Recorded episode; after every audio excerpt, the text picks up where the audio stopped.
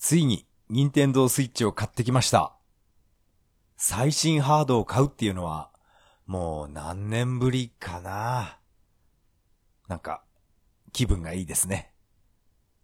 それでは始めましょう。第61回。それは、涙で始まった。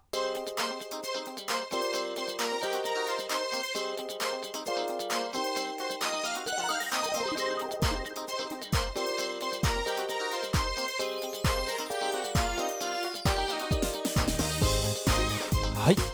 改めましてこんばんは。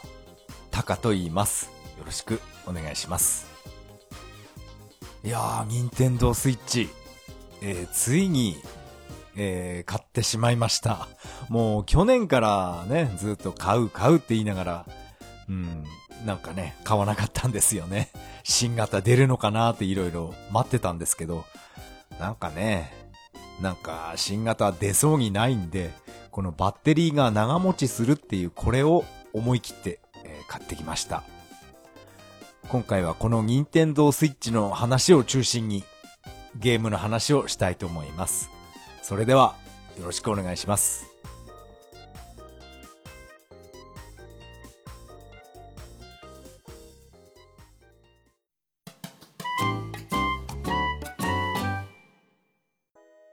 はい。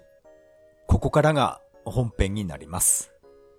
えー今回の本編に入る前にですね、えー前回の訂正をさせてください。えー私は前回、メガドラミニの発売日は、えーっと、9月16日、月曜日、敬老の日って、えー思いっきり間違ったことを喋ってました。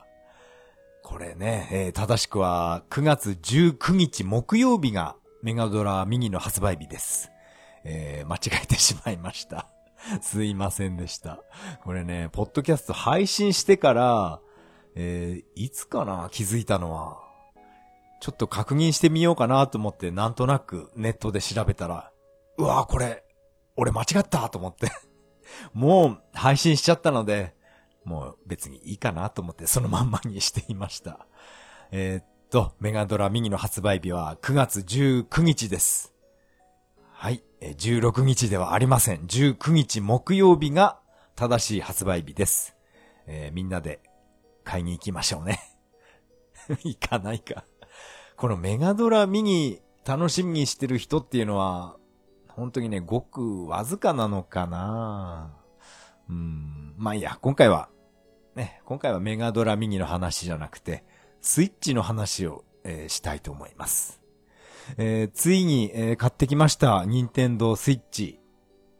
えっ、と、2種類売ってまして、古いタイプのスイッチ。えっ、と、あれは、なん、なんだろうな。スプラトゥーンが同梱されてる、スプラトゥーン2かな？あちょっと、よく見なかったんですけど、何かソフトが、えーインストールされているやつですね。それと、あと私が買った、あの、新しいやつ、バッテリーが長持ちするっていう新しい方のスイッチですね。私はこれよくわからなかったので、お店の人に聞いたんですね。これ、どっちが新型なんですかって聞いたら、お店の人もなんかわかんなかったらしくて、急いでネットで調べてたんですよね。そしたら、この箱、この箱が新しく出た方ですって教えてもらったので、そっちを買ってきました。本当にそうなのかなって、ちょっと今でも疑問なんですけどね。何か箱に、箱のデザインが違うのかな？どうなんでしょう？うん、まあとりあえず私は、その店員さんを信じて、この、新しいって言われる方のスイッチを買ってきました。なんかいろんな動画を見てみたんですけど、新型スイッチっていうのは、なんか起動が、立ち上がる速度が、えーなんか遅いみたいですね。昔のスイッチと比べると。うん、まあ1秒は差はないんですけど、コンマ5秒ぐらい、えー立ち上がりが遅いっていう、そういう検証動画を YouTube で見ました。まあ私は、うん、そこまでは別にね、1分2分も立ち上がるのが遅いっていうなら、話は別なんですけど、そんなコンマ5秒とか、うん、別に気にしません。まあ、どうして、えー、いきなり、えー、ニンテンドースイッチを買ったっていう、この話をしようと思います。えっ、ー、とですね、私は、まあ、前も言ったと思うんですけど、ちょっとね、えー、セガ5点を建てたので セガ5点って言えんのかな？ちょっと家新築したので、えー、っと、私の住む地域では、まあ、栃木県日光市なんですけど、家を建てた人を対象に商品券をなんか配ってるんですね。それで私は、えー、家を建てたっていうことで、えー、っと、15万円近く、なんか商品券もらえたんですね。まあこれは、あれです。地元じゃないと使えない商品券ですね。田舎でよくやる手ぐ、手口って言っちゃなんか、ね。なんか 耳障り悪いですけど。まあ田舎がやる、なんかそういった商品券です。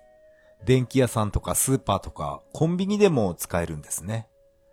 それがいきなり入ってきたので、この15万円で何買おうかなってちょっと考えてたんですね。電気屋さんに行って、この部屋を掃除してくれるルンバ。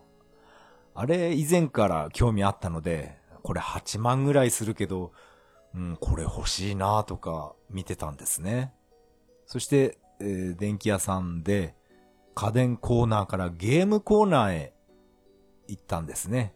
そしたら、あの、プレステ4とかスイッチとかまあもちろん売ってまして、ああ、これ思い切って、えー、スイッチ買おうかなって 急に思ったんですね。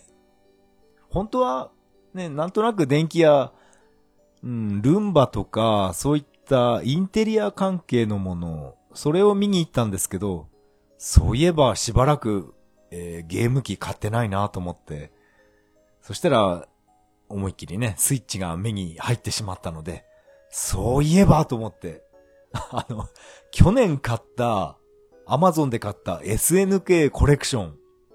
あの、怒りがやりたくて買ったんですね。それも、全然遊べてないし、そもそも本体買ってないから、思い切ってスイッチ買っちゃおうかと思って、えー、それで、スイッチを買ってきました。買ったというか、まあ、商品券を使っただけなんですけどね。電気屋さんも大変でしたね。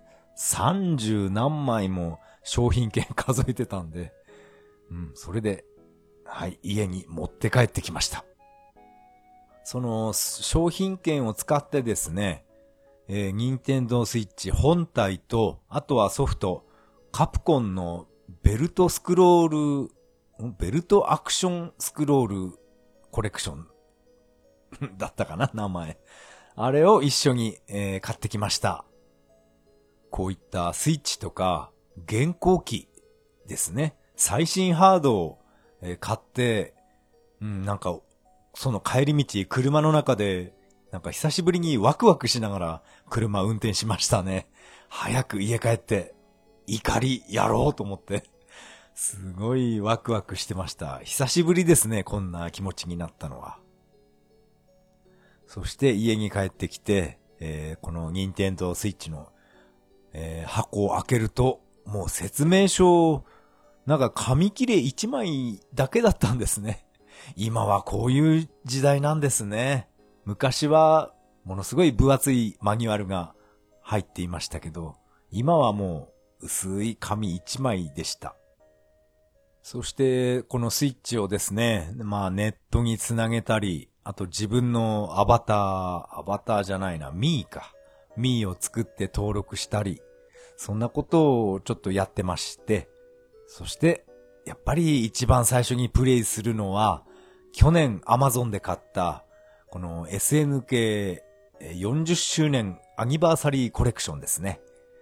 これを、えー、初めてプレイしました。そして怒り、怒りをやっとプレイしました。この怒り、面白いんですけど、やっぱりスイッチのアナログコントローラーで、あのゲームセンターのあの操作を再現するとなると、やっぱり難しいですね。えー、あっという間にゲームオーバーになってしまいました。まあ、これ、こればっかりは仕方がないですよね。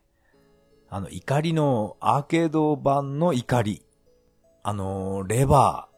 あれを再現するのはやっぱり、やっぱり厳しいですね。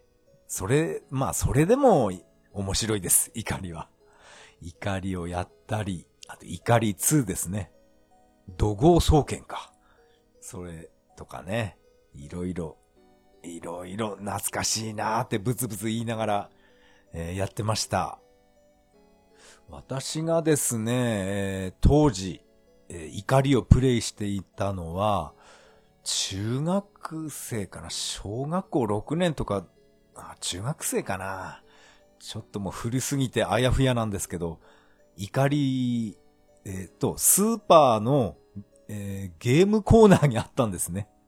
そのゲームコーナーに怒りがあって、その怒りの隣のゲームは、やっぱり SNK の ASO があったんですね。どういうわけか、SNK のゲームが2つ、ね、並んでました。ASO は、私はあんまりやらなかったんですよね。隣の怒りばっかりやってました。怒りをプレイして満足して、その後はサイコソルジャーやってましたね。サイコソルジャーは当時駄菓子屋にありまして、やっぱりあのテーブル筐体からあの曲が流れるっていうのが、あれがものすごい斬新だったんですよね。ボーカル曲が流れて、なんだろうこれゲーム機の中にレコードとかそのシートが入ってんじゃないか？って、そんな話を友達としてましたね。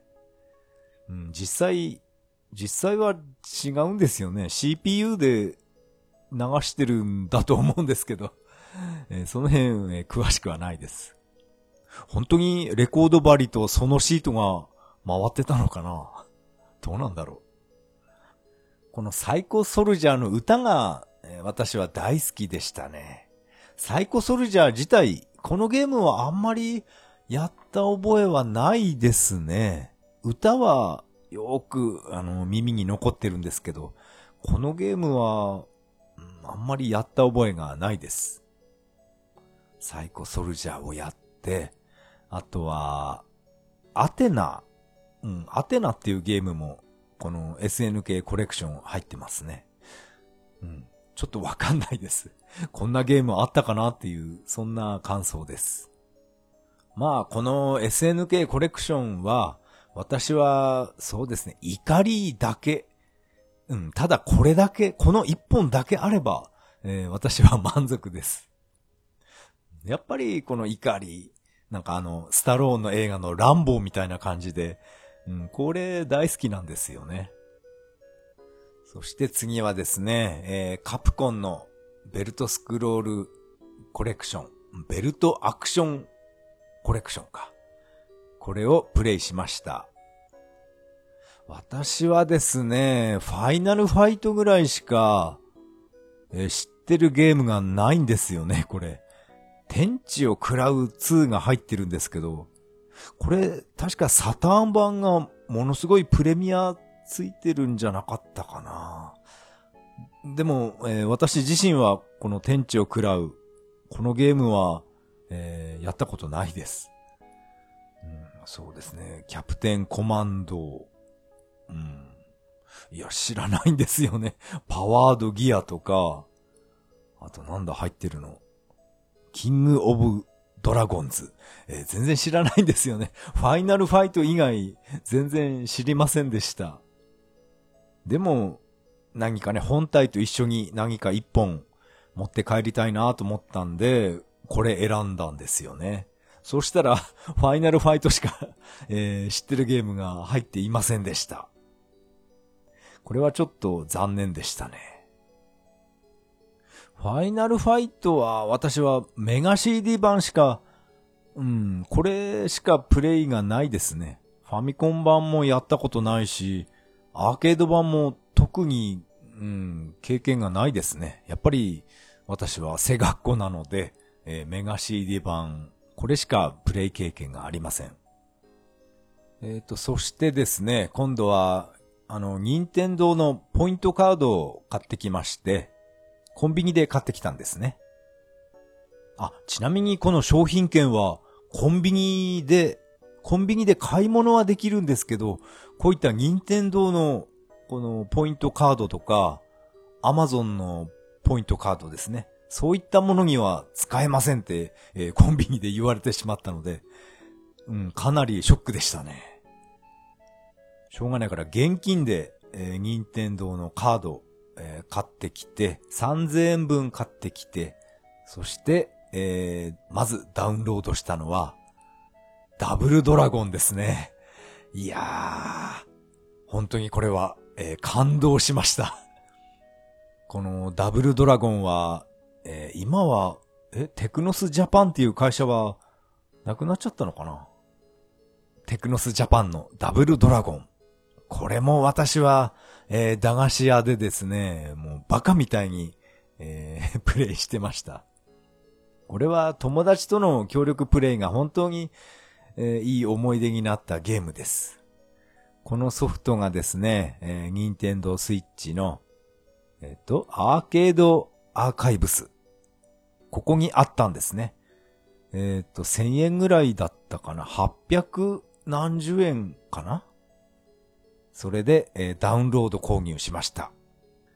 やっぱりダブルドラゴンいいですね。これが本当に完全移植だと思います。アーケード版と違いはないと思うんですけどね。もしかしたら何かね、細かいところをつつけばあるのかもしれないですけど、ここまで忠実に再現していれば、私はもう大満足です。敵がいっぱい、キャラクターがいっぱい出てくると、まあ処理落ちするんですよね。でもこれはアーケード版もこんな感じだったと思うんですけどね。まあそれも含めて、えー私は大満足です。ぜひこれは友達と2プレイで、二人用で遊びたいんですけどね。えー私はそんな、えーこの辺に友達いないんで、まあ、一人で黙々とやってました。こういう昔アーケード版でハマっていたゲームっていうのは、やっぱりコントロールパッドじゃなくて、アーケードスティックが、あれが欲しくなりますね。この任天堂スイッチにアーケードスティックってあるのかな？あまりスイッチ版の格闘ゲームっていうのはなんか見かけないような気がするんですけどね。任天堂スイッチにスト2とか、あ、今は、今はストリートファイター5かな？スイッチにあるんでしたっけ？もしあるならば、アーケードスティックも多分あると思うんで、まあ、ちょっと一個ぐらい欲しいですね。まあ、怒り、怒りのスティックはまあ無理ですけど、こういったね、ファイナルファイトとか、ダブルドラゴン。これはパッドじゃなくて、やっぱりアーケードスティックで、うん、やりたいんですよね。ダブルドラゴンのエンディングを見て、いやーなんか、懐かしいなーっていう気持ちになりました。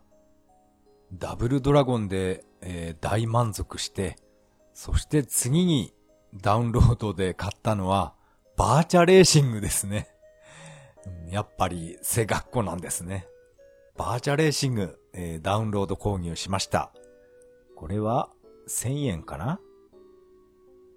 いやー、めちゃくちゃ画面綺麗ですね。あと音も、本当にこのいい音しますね。このバーチャレーシングは、これってアーケード版よりも画質綺麗じゃないんですかね。私はアーケード版、うん、めちゃくちゃやり込んだわけではないんですけど、なんかね、アーケード版より綺麗に見えました。このバーチャレーシングはネット対戦、できるのかなと思ったんですけど、えっと、任天堂スイッチオンライン。これに加入しないといけないんですね。私は加入してないんで、えっと、オンライン対戦とか、えっと、そういったことはできないんですね。この、え、スイッチオンラインっていうのが私はよくわかってないんですよね。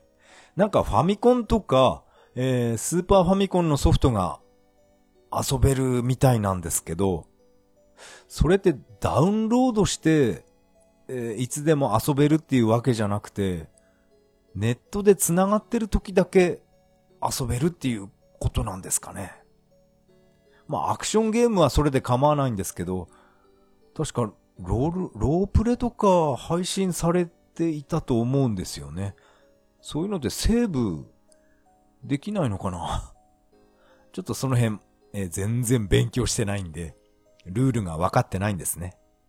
でも、一月300円っていうのはめちゃくちゃ安いですよね。1ヶ月でも、えー、2600円ですから、まあこれは私は、うん、加入しようかと思います。ああ、でも、うん、気軽に加入してしまうと、どうなんだろうな。なんかずっとネットゲームばっかりやって、他のことやらなくなっちゃうのかな。そういうことを考えると、まあ、加入しない方がいいのかなとも、まあ、ちょっと悩、悩みますね。あとはですね、ダウンロード購入したのは、なんか、セールで、100円で、えー、売ってるゲームがあったんですね。なんていうのかなあれは 3D シューティングゲームですね。100円の。やっぱり100円だけあって、操作性とか音楽とか、やっぱダメですね。あれはなんてゲームだったかななんか、うん、別にこれいらなかったなって、えー、反省してます。100円だから思わず、えー、飛びついてしまったんですけど、なんかね、やっぱり、やっぱりダメです。あと、私は Wii U のゼルダの伝説、えー、今やってるんですけど、まあ今中断してますけどね。えー、スイッチ版のゼルダもあるんですよね。ダウンロード版。これね、どうしようか今、悩んでます。Wii U、Wii U 本体自体をもう売っちゃってもいいのかなとも考えてますね。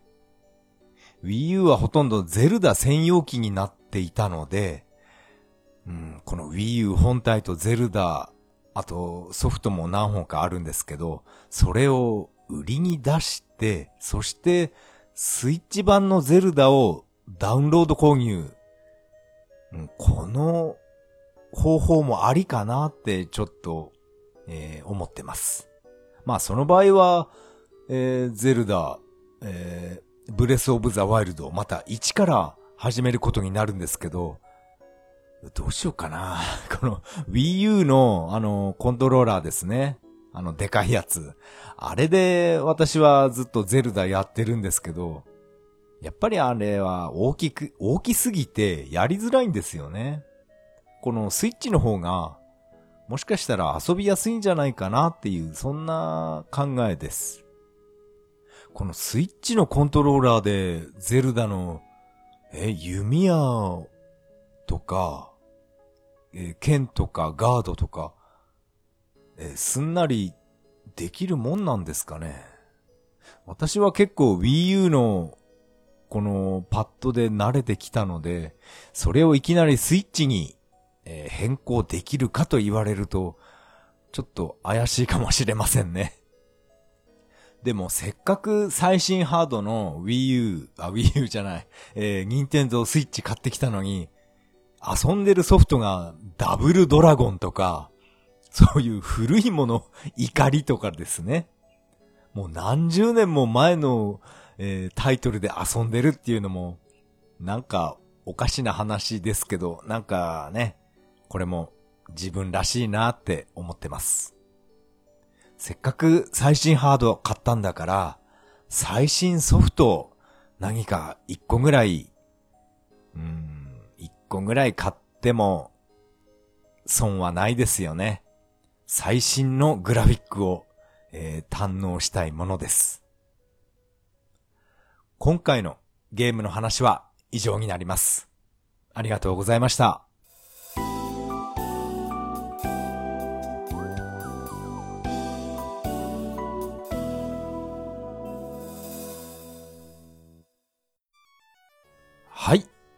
エンディングです。エンディング曲はメガドライブ版ソーサリアンから Beautiful Day になります。第61回目の配信、いかがだったでしょうか？今回はですね、任天堂スイッチ買ってきたぞっていう、そういうお話をしてみました。あれだけ任天堂嫌いだった私が、えー今思えば、任天堂のハードばっかりになってきましたね。あれね、何が高橋名人だよって、ワンダーボーイパクりやがってとか、そんなことを昔から、えー思ってたんですね。なんでメガドライブのテトリス、えー出ないんだよ、任天堂の野郎って。そんな八つ当たりばっかり、えーしていた時がありました。でも、ね、もうこんなね、40過ぎたおっさんになって、任天堂のハードっていうのはやっぱり、やっぱり面白いんだなってつくづく思いました。まあ本編でもちょっと触れましたけど、最新ハードを買ったんだから、最新ソフトを何か一つでもいいから、うん、やりたいですね。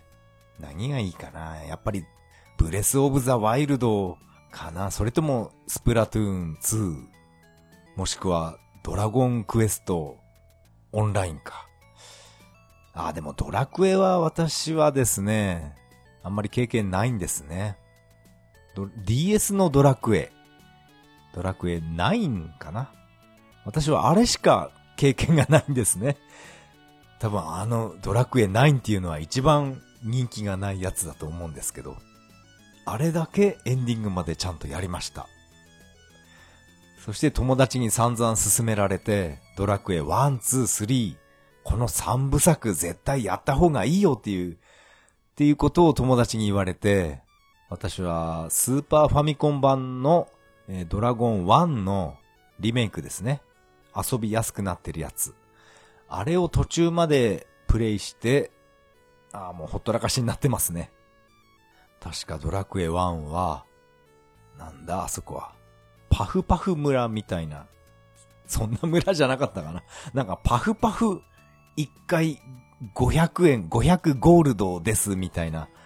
そういう村があったんですね。そこでセーブして、そのまんまですね。ドラクエ1。全然やらなくなってしまいました。まあネタバレ、ネタバレと言いますか。まあ話自体はな、もうなんとなく知ってます。 One、Two、Three。時間があれば、うん、続きをプレイしたいと思いますけど、その前に、うん、最新ソフト、一本、何か絞ろうと思います。えーここでメッセージを紹介したいと思います。これはツイッターからのメッセージになります。えーネオさん、ね、ありがとうございました。ネオさんからの、えーメッセージです。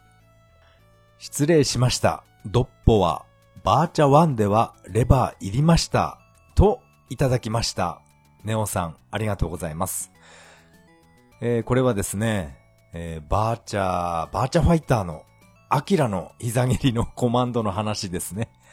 これね、あの、バーチャ1と2で、コマンド違うんですね。えー私、散々昔、あれだけ練習していたのに、なんかもう、何が何だかわかんなくなってきましたね。レバー、いるんですね。えーそうでしたっけ？すいません。あの、私、自分自身もこんな感じなので、えー教えてくださってありがとうございます。ネオさん、もしかしたらバーチャファイター、めちゃくちゃ強いような気がするんですけどね。えその辺ちょっと教えてほしいですね。あ、あと、ネオさんですね。もう一つメッセージありました。えーこのダンベル何キロ持てるの、この、私が 以前話した YouTuber の人ですね。えーなるほど、これですか？ということで、この YouTube のリンク先を、えーツイートしていただきました。そうなんです。この人ですね。コアラ、コアラシさんっていう YouTuber って言っていいのかな？いいんですよね。この人本当にね、えーこのアニメ、ダンベル何キロ持てるの？このアニメ、このことを本当にわかりやすく細かく、えー、いつも解説してくれる人なんですね。そしてこのコアラさん自分自身もボディービルの大会とかに出て、なんか結構賞を取ってますよね。あれだけのもうバキバキの体ですから、それはもう賞を取りますよね。そしてなんといってもこのコアラさんのこのアニメのこのコメントがすごい丁寧でわかりやすいんですよね。かつマニアックなところをついてくるので、すごい面白いです。私がこのコアラさんの解説で一番好きなところは、第1話を解説してる、えー、この YouTube で、えっ、ー、と、アニメの中で響ちゃん、響ちゃんかな？ベンチプレスをやるシーンがあったんですね。それで、えー、9回、10回終わりっていうところで、そのベンチプレスのバーをガシャンって元に戻した時の音が、あの効果音が、これは実際に、えー、トレーニングジムでやってる音を録音したんじゃないかっていう、そのぐらいリアルな音でしたよって、そういうことをこのコアラさんが解説していたんですね。いや、これはジム通いしてる人じゃないと、こんな音、効果音まではわからないですよね。私はジム通いしてるわけじゃないので、このベンチプレスのこのバーをガチャンってこのラックに戻す時のあの音。これが本物思考かどうかっていうのは私は全然判断できませんでした。でも、このボディビルをやってる人から言わせれば、あの音はあの金属音は、あ、これは本物だってわかるんでしょうね。いやー、すごい、えー、この人の解説はものすごい勉強になります。また、またちょっと熱くなっちゃいましたね。えー、ネオさん、メッセージいつもありがとうございました。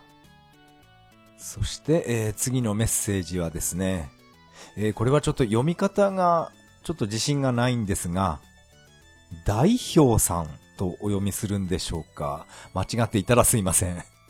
代表さんからのメッセージです。えー、筋トレ系ゲームポッドキャスト、それは涙で、と、ハッシュタグをつけていただきました。代表さん、ありがとうございます。これはですね、筋トレ系ゲームポッドキャスト。これは新しい、えー、ジャンルですね。すごい、なんか、斬新に感じました。この筋トレ系ポッドキャストですか。こんなことをやってる人、いないですよね。いるのかなもしかして。これね、このネーミングすごい、えー、面白かったです。まあ今はですね、この筋トレ系の話にかなり、え、熱が入ってますけど、どうだろうななんか、そのうち冷めちゃうのかなってちょっと心配してますけど、冷めないように、えー、この筋トレ系の話題を えー、したいと思います。筋トレと、それとあともちろんゲームの話ですね。まあ私は主にレトロゲームの話を中心に、えー、だらだらとボソボソ喋ってるんですけど、えー、こんなポッドキャストを聞いていただき、代表さんありがとうございました。えー、次はですね、シーサーブログの投稿フォームから、トールさんからメッセージをいただきました。ありがとうございます。はい、どうも、トールです。相変わらず WeFit やってるんですね。トールもかなり前ですが、Xbox 360のダイエットソフト、Your Shape Fitness っていうのをやってました。当時の世界最高最新技術のキネクトを使ったダイエット系ゲームでしたが、世にキネクトを出すのが早すぎたのか、この辺はセガに似てる？ヨガで画面と同じポーズをしているのに認識してもらえず、イライラした記憶があります。もし、タカさんみたいに続けていたら、今のポチャボディがマッスルボディになっていたはずなんですが、キネクト自体はいいものなんで、今でも娘たちがキネクトのディズニーランドのゲームを楽しんでいます。では、断捨離するなら勢いでやりましょう。それでは、当てブレベ、オブリガード。と、いただきました。トールさん、ありがとうございます。やっぱり、筋トレ系の話になってしまいましたね えっとですね。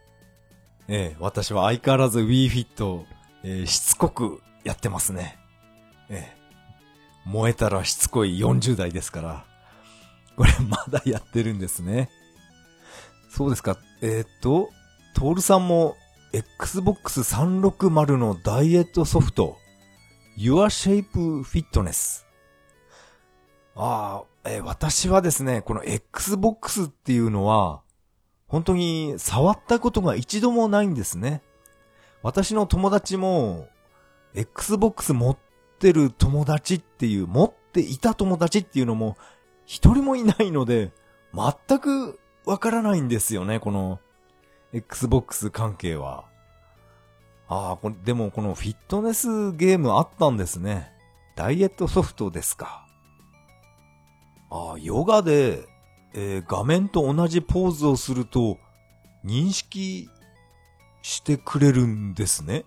何か、テレビの前にカメラか何か、置くものなんですかね。えー、これはちょっと、えー、この筋トレ好きの私としては、えー、かなり興味がありますね。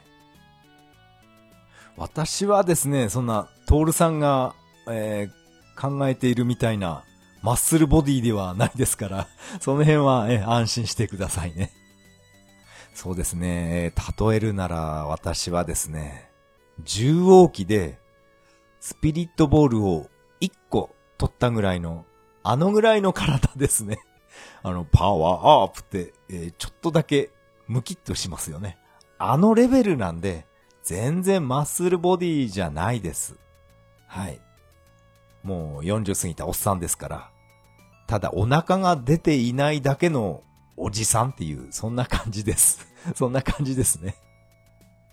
この Xbox、キネクト。えー、今は娘さんたちがディズニーランドのゲームを楽しんでいるっていうことなので、いやー、私はね、本当にこういった家庭を、なんか、本当に羨ましいなって本当に思うんですよね。まあまあ、あんまり、この話をすると私は テンション下がってしまうので、えーと、それとあと断捨離ですね。えー、今はセガサターンのソフトをちょっと考えてます。サターンソフト、いっぱいあるんですよね。前回えー、サターンソフトは一本も断捨離しなかったんですね。結構思い入れがあったので。でも結局、結局、遊んでないんですよね。だったら、もう、ね、中華屋さんへ売って、もう、このゲーム遊んでくれる人の手に渡った方がいいかなって、えー、思っています。えー、トールさん、メッセージ、ありがとうございました。今回のメッセージは以上になります。このポッドキャストでは皆さんからのメッセージをお待ちしています。シーサーブログの投稿フォーム、またはツイッターからハッシュタグ、それは涙でとつぶやいていただけると大変励みになります。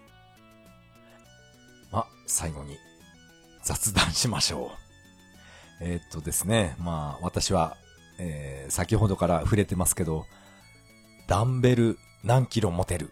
このアニメにすごいハマっていまして、まあ実は今も、えー、たった今第11話見終わったばっかりです。アベマ TV で見てました。面白かったですね。そしてですね、何やらこのダンベル、街遊びカフェっていうんですか。これがなんか、このダンベル何キロ持てる、このアニメとコラボしてるっていうのをネットで知りました。これを見てみるとですね、このす、炭火焼肉桜の焼肉セット2000円ですね。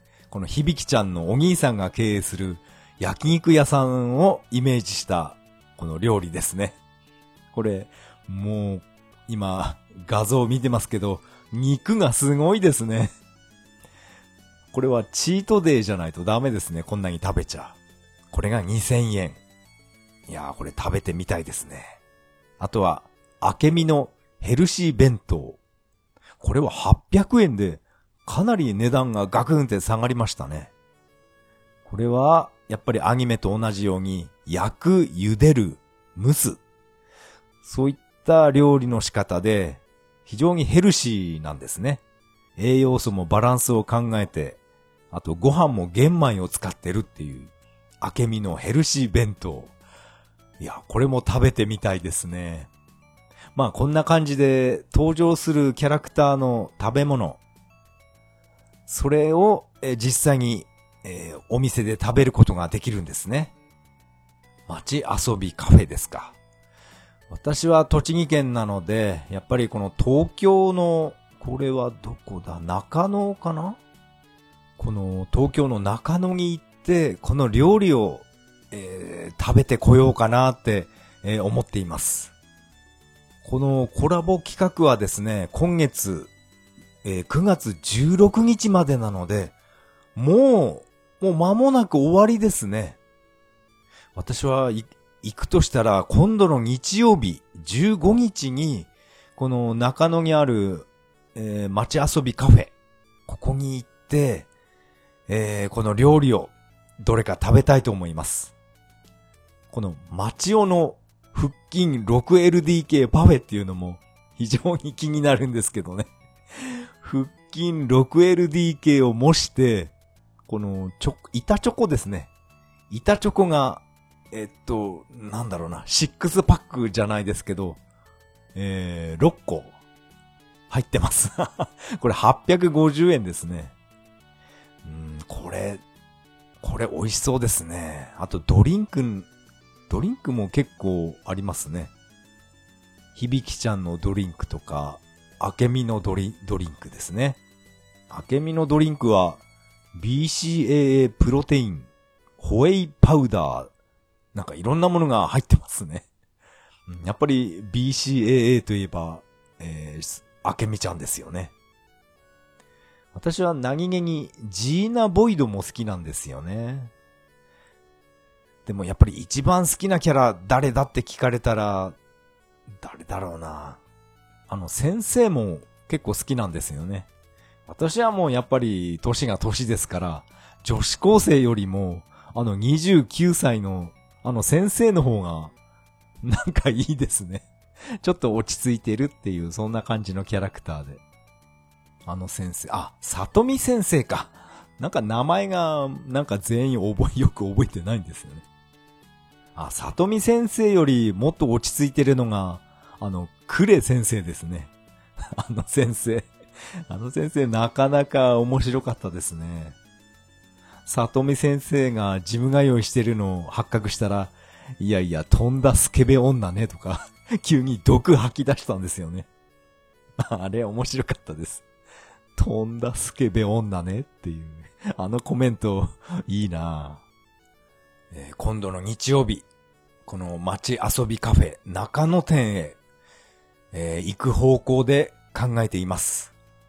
もし実際に行ったとしたら、えー、記念にですね、お店の前で、サイドチェストってポーズ取って、えー、記念撮影でもしてきますかね。それでは、次回配信まで。さよなら。